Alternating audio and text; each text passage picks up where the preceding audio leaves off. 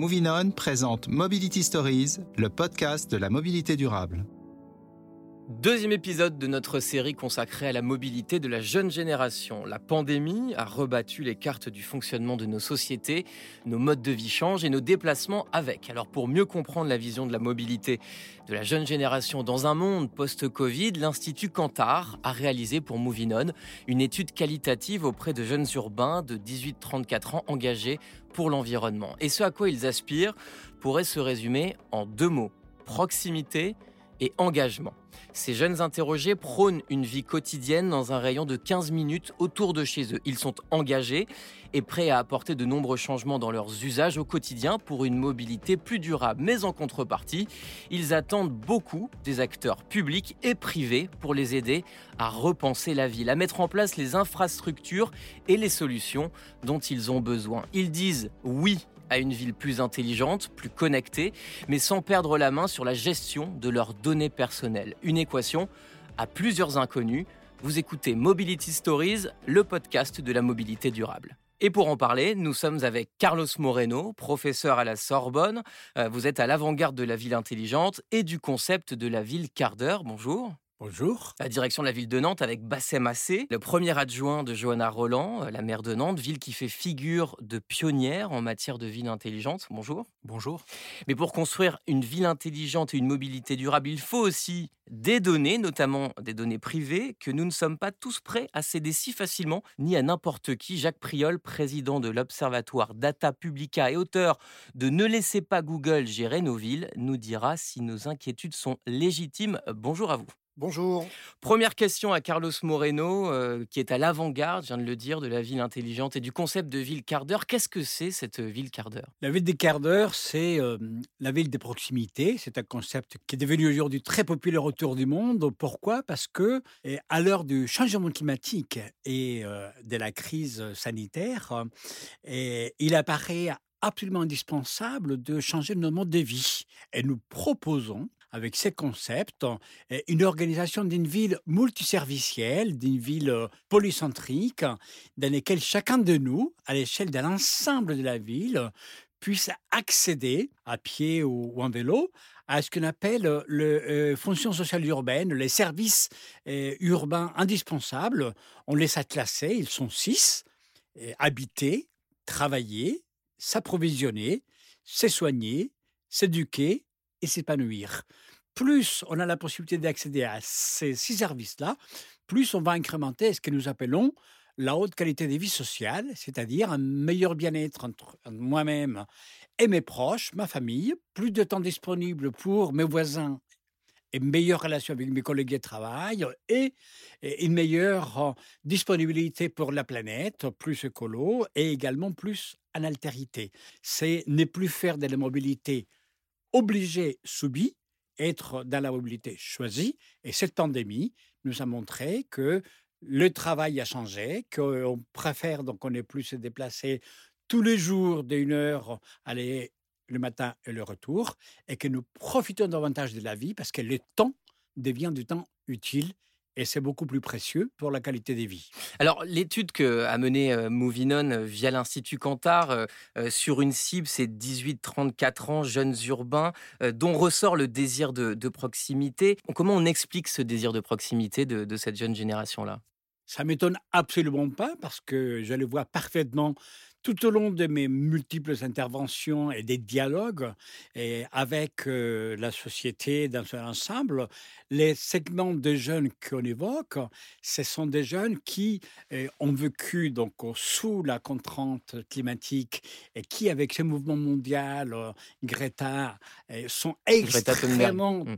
Extrêmement donc sur non seulement le climat, mais également la qualité de vie, qui sont très sensibles au fait de vivre autrement, et qui aujourd'hui découvrent quelque chose que notre génération à nous, j'ai 61 ans, et n'avait pas découvert, c'est cette notion d'amélioration de la qualité de vie au travers le temps utile? Je, pose aussi la question à Bassem Assé, premier adjoint à la ville de Nantes. C'est nouveau, euh, ce désir de proximité de cette génération-là euh, qu'on a ciblé, 18-34 ans urbain La question de la proximité, par exemple, c'est quelque chose qui était pour moi presque une découverte parce que c'était mon tout premier mandat. J'ai été élu la première fois en 2014. Et très vite, je me suis rendu compte qu'en fait, le rôle d'une ville, le, rôle d'une municipalité, c'était justement de répondre à ces questions de services de, de proximité, comme euh, Carlos Moreno vient de les, vient de les décrire. Répondre euh, à des questions de proximité, c'est des choses euh, très basiques. Hein. C'est des choses très basiques du type pouvoir me déplacer pour aller dans mon lycée ou dans mon travail. C'est m'assurer que la gestion de mes déchets est bien prise en compte par la ville ou la métropole dans laquelle je vis c'est des choses vraiment du quotidien, en fait. Et euh, cette dimension, euh, vivre dans, mon, dans un cercle autour de moi, euh, dans, les 15 minutes à pied, où je peux trouver à la fois le cordonnier, à la fois la pharmacie, mais aussi la mairie annexe pour refaire faire mon passeport, bon, bah ça, c'est clairement, quand on parle de proximité, c'est un peu ça, finalement, la proximité. Et à Nantes, quand on, quand on se focalise sur ça, on essaye d'écouter d'abord ce que les habitants de la ville ont à dire sur les besoins qu'ils ont au quotidien. Alors justement, des jeunes euh, de la ville de Nantes ont participé euh, au panel pour notre étude euh, et effectivement, il ressort ce besoin de, proximité, j'en parlais.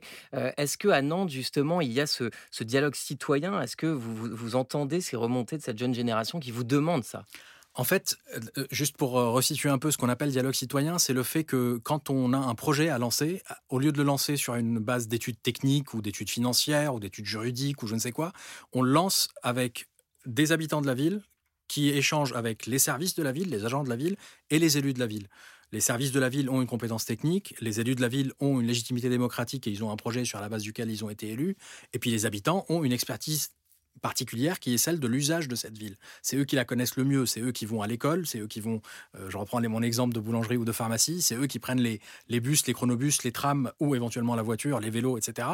Donc ils ont un usage de la ville que eux seuls connaissent et quand on initie un projet, bah, on écoute ce qu'ils ont à dire pour que ce projet réponde au mieux à leurs attentes. Et alors qu'est-ce qu'ils ont à dire, notamment cette jeune génération? Eh bien en fait, en général, cette jeune génération, on a clairement la question écologique et la question de la protection de l'environnement qui apparaît fréquemment.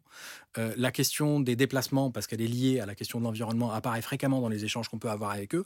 Donc pour le coup, dans le dialogue citoyen, on essaye d'identifier les sujets qui correspondent à ce que euh, cette jeune génération souhaite dans sa ville pour pouvoir construire la ville avec elle, avec cette génération-là. En fait, la question qu'on se pose, c'est est-ce qu'on a forcément besoin de technologie, de données personnelles pour construire cette ville intelligente, pour construire cette ville-village moi, je parle de, de ville vivante. Hein, donc, moi, je m'inscris dans, dans ce concept de Jane Jacobs, donc une ville humaine qui est au service euh, des habitants et pour lequel on a un triple objectif hein, écologique, économique et social pour pouvoir créer de nouveaux services, de nouveaux usages. La technologie, bien sûr, est un levier extrêmement puissant notamment aujourd'hui, donc à l'âge des plateformes, à l'âge de l'instantanéité, à l'âge de communication, tous azimuts. Donc la réponse est oui, et Jacques Priol va développer certainement davantage, puisque pour développer cette proximité heureuse, comme nous l'appelons, dans une ville maillée, nous devons explorer tout ce qui est à proximité pour mieux le connaître. Il y a trois principes de base dans cette ville des proximités des quarts d'heure. Changer le rythme de la ville, c'est-à-dire sortir des mouvements pendulaires de la mobilité subie pour aller vers la mobilité choisie. En gros, vous, vous, vous remettez en question le fait qu'on se lève à 8h ou 9h pour aller travailler. Que tout le monde se lève à cette heure-là et que tout le monde aille au même endroit et que tout le monde revienne au même endroit. Et donc, il faut remettre ça en question. C'est inacceptable. Il faut décaler tout ça pour désaturer l'espace public des déplacements qui ne sont pas utiles et laisser l'espace public uniquement pour ceux dont c'est vraiment indispensable. Le deuxième élément, donc ça s'appelle les chrono-urbanismes, le deuxième élément, c'est la chronotopie. Un lieu, plusieurs usages, et chaque usage est de nouveau possible. Donc il faut savoir qu'est-ce qu'on a? Qu'est-ce qui est utilisé? Qu'est-ce qui n'est pas utilisé? Les heures de fréquentation, les heures dans lesquelles il y a beaucoup moins de gens. Qu'est-ce qu'on peut faire dedans et comment on peut les transformer? Ça s'appelle la chronotopie. Et le troisième élément, on l'appelle la topophilie, c'est comment faire pour que les gens aiment beaucoup plus les lieux. Donc nous, dans mon travail à la Sorbonne, nous avons développé une plateforme numérique basée sur la cartographie, sur le numérique, les données, l'intelligence artificielle, euh, des moteurs d'inférence. On a développé un ensemble très complet qui permet d'explorer le territoire. Et nous avons appris à beaucoup d'élus qui avaient énormément de, lieux qui n'étaient pas utilisés, qui étaient sous-utilisés, qui étaient mal utilisés. Et grâce à ça, ils sont lancés des opérations pour justement offrir beaucoup plus de services. C'est aussi concret que ça. Alors c'est là que la donnée évidemment euh, entre en jeu. Jacques Priol, je me tourne vers vous, euh, président de, de l'Observatoire Data Publica. Comment on fait pour récupérer toute cette donnée euh, On parle de chrono-urbanisme, c'est-à-dire que voilà, on va devoir regarder quand est-ce que les gens partent travailler, quand est-ce qu'ils rentrent travailler, capter ça. Enfin, ça fait beaucoup, beaucoup de données et donc forcément, on va se poser la question de la transparence. Alors comment on fait pour récupérer cette donnée? La première chose qu'il faut se dire, c'est que nous la produisons cette donnée. On la produit déjà avec un capteur qui est, on va parler des différents capteurs qu'on met dans ces villes intelligentes pour récupérer beaucoup d'informations et pour pouvoir construire ce que Carlos Moreno et Bassem Assé viennent de décrire. mais le capteur le plus puissant et le plus indiscret en même temps, c'est celui que nous avons dans la poche. Ça s'appelle un smartphone. Et vous nous parlez là d'une étude concernant une génération qui est la première génération équipée à 100% en, en smartphone. Et ces téléphones très sophistiqués que nous avons maintenant dans nos poches euh, donnent beaucoup d'informations sur nos déplacements, sur nos consommations, sur nos habitudes, qui peuvent être des informations très utiles si elles sont traitées de façon correcte, c'est-à-dire de mon point de vue rigoureusement anonymisée, ne permettant pas de surveiller, de tracer l'activité de chacun à des fins d'intérêt général, c'est-à-dire pour construire ce modèle de ville dont nous sommes en train de parler cet après-midi. traçons simplement cette, cette, euh, cette information-là. Pardon. J'ai mon téléphone dans ma poche, cette donnée, elle va où en premier lieu? Alors, tout dépend de d'abord comment vous avez paramétré votre téléphone. Et la génération dont on parle a l'habitude de laisser ces données de façon très ouverte, se répandre très très largement. Donc elles, peuvent être collectées à ce moment-là. Elles peuvent être collectées aussi bien par le gestionnaire du système de téléphonie. Alors chacun a sa stratégie. Les systèmes Android ne fonctionnent pas comme les systèmes Apple. Il y a d'ailleurs des grands conflits hein, entre eux, des, des, combats entre eux, euh, qui sont très intéressants à suivre, mais un peu complexes. Euh, elles sont collectées par des applications qui sont dans les téléphones. Si on a l'application Facebook navigation en permanence dans son téléphone, Facebook récupère énormément d'informations, y compris votre géolocalisation. Ce sont des applications effectivement qui sont dédiées à par ça, exemple, comme Waze. La, la, France est un des tout premiers pays au monde utilisateurs de Waze pour des raisons euh, un peu compliquées qui ont à voir avec la mobilité et notre notre réticence à accepter qu'il y ait des radars au bord de la route, sans doute. En tout cas, c'est mon interprétation. La France est un des tout premiers pays au monde utilisateurs de Waze, mais les Françaises et les Français, quel que soit leur âge, qui utilisent Waze, ne savent pas que Waze appartient à Google. Est-ce que la ville de Nantes a des capteurs pour fabriquer cette ville intelligente? Alors, on n'achète pas de, données, en tout cas à ma connaissance à ce jour, on n'a pas acheté de données à... Euh, un au Google GAFA, au GAFA que vous avez évoqué. Ce qu'on achète surtout, c'est une étude de comment se fait la circulation dans la ville. C'est surtout ça. Auprès d'opérateurs qui, eux, probablement se fournissent auprès de Orange ou je ne sais qui. Donc c'est là, là, que le rapport public-privé se tout crée. tout à fait. Alors ça, c'est une première façon de d'identifier les usages, parce que finalement, moi, euh, vos données ou les miennes ou celles de Carlos ou celles de ou celles de Jacques ne m'intéressent pas nominativement. Ce qui m'intéresse, c'est de voir où est le flux, à quelle heure et par où. C'est ça qui m'intéresse en fait, pour adapter la largeur de rue, la, largeur de, euh, de, de, voie de bus, etc. De même, quand on décide par exemple de manière très basique et qui n'est pas hyper euh, high-tech, on va dire, de manière très basique, parfois vos rues changent de direction. La rue dans laquelle vous habitez, peut-être qu'elle a déjà changé de direction une ou deux fois sur les 20 dernières années.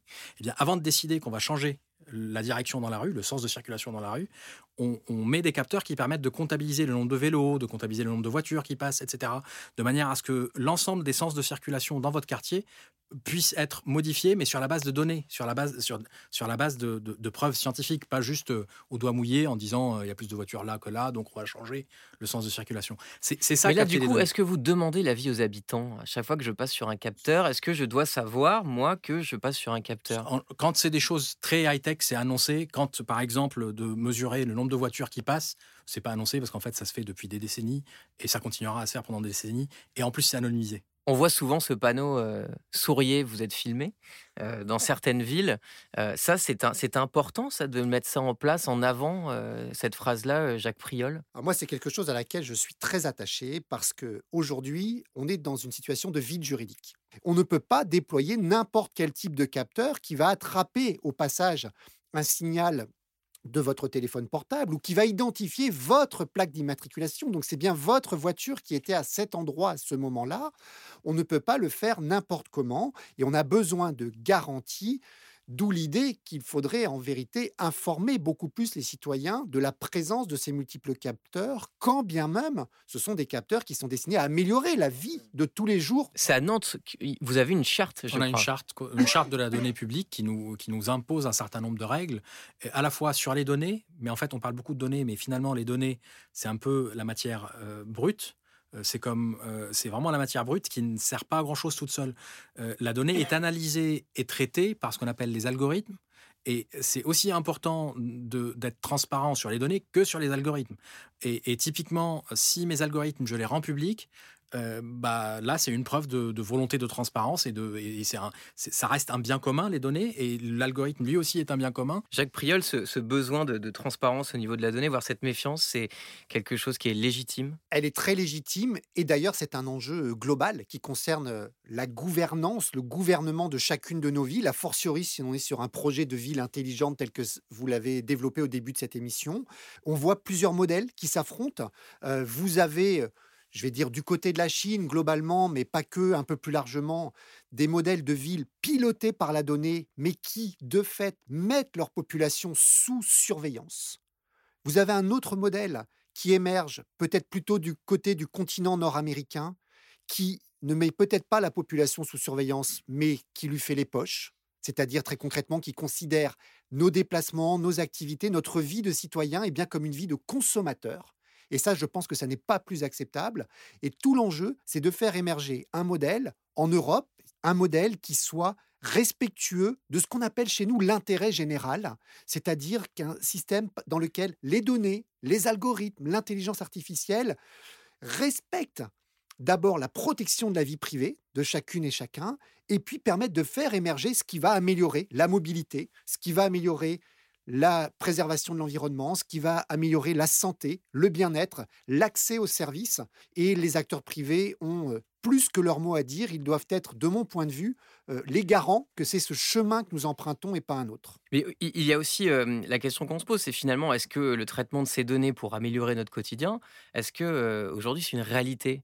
C'est-à-dire, quels sont les exemples concrètement, moi, que je, peux voir la journée, où je me dis, bah tiens, ces données personnelles, elles ont vraiment servi à améliorer mon confort de vie aujourd'hui Typiquement, le fait que quand vous sortiez, là, tout à l'heure, quand on sort, on peut regarder si les vélos qu'on peut louer sont disponibles. S'ils sont disponibles, c'est parce qu'il y a un algorithme qui a collecté et traité les données d'usage de ces vélos. La même chose peut arriver avec les voitures, la même chose peut arriver avec les trottinettes, etc. Euh, il a collecté, ce- cet algorithme, toutes ces données pour pouvoir dire, bah, à telle heure, à tel endroit, il faut euh, faire un réassort, il faut ramener des, euh, des véhicules disponibles, des vélos disponibles par exemple. Ça, ça c'est l'algorithme et les données d'usage qui, qui le permettent. Sans l'algorithme et les données d'usage, ça marcherait pas en fait. Ça serait toujours vide ou toujours plein. Pour résumer un petit peu vos propos, quelque part, c'est pas à la donnée, à la technologie de gérer nos villes, mais c'est d'abord l'humain euh, qui est au centre, en fait. C'est c'est Vous exactement êtes ça. tous d'accord avec En, ça en fait, euh, souvent quand on parle de smart city, tout de suite on pense à des trucs euh, hyper technologiques, hyper avancés, très high tech qui sortent de la Silicon Valley. En fait, tout ça est très bien, mais tout ça c'est le moyen. L- La vérité, c'est que c'est l'usage qui compte. C'est vous quand vous montez sur ce vélo à tel endroit à telle heure, c'est ça qui compte. C'est cette information là qui compte. C'est vous quand vous êtes dans votre voiture et que vous rentrez dans la ville euh, à l'est pour aller vers l'ouest. Et ben c'est cet horaire là qui compte. C'est ça la donnée. Et en fait, c'est vos usages qui intéressent ceux qui conçoivent la ville de demain. Et, donc, c'est comme ça qu'on arrive à tirer de l'intelligence à partir de l'usage que les, que les habitants, que les citoyens de la ville euh, font de leur, de leur ville. Jacques Priol, c'est ce que vous dites aussi, la technologie, ça doit être qu'un outil. Absolument, et certains sont tentés de ne pas le prendre en compte et de ne pas considérer que ça doit être uniquement un outil. Certains rêvent et imaginent une ville intelligente véritablement pilotée par les algorithmes et par la donnée, en se disant que ça sera optimal, y compris pour les jeunes de votre étude, pour accéder à plein de services de mobilité. Euh, C'était par exemple le projet fou de construire une ville Google à Toronto, euh, au Canada, mais c'est Qui une n'a ville pas fonctionné. qui n'a pas fonctionné, mais c'est une ville euh, qui, à Parce ce que les moment-là, citoyens ont fait front. hein. parce que les citoyens ont fait front pour une large partie, mais pas, pas uniquement, aussi pour euh, des raisons liées au modèle sous-jacent qu'il y a derrière ce qu'est une ville totalement pilotée par le donné. C'est une ville qui n'est pas une ville intelligente, c'est une ville automatique. Et c'est peut-être même une ville antidémocratique. Merci à vous trois d'avoir participé à ce débat. C'était Mobility Stories, le podcast de référence de la mobilité durable proposé par Movinon.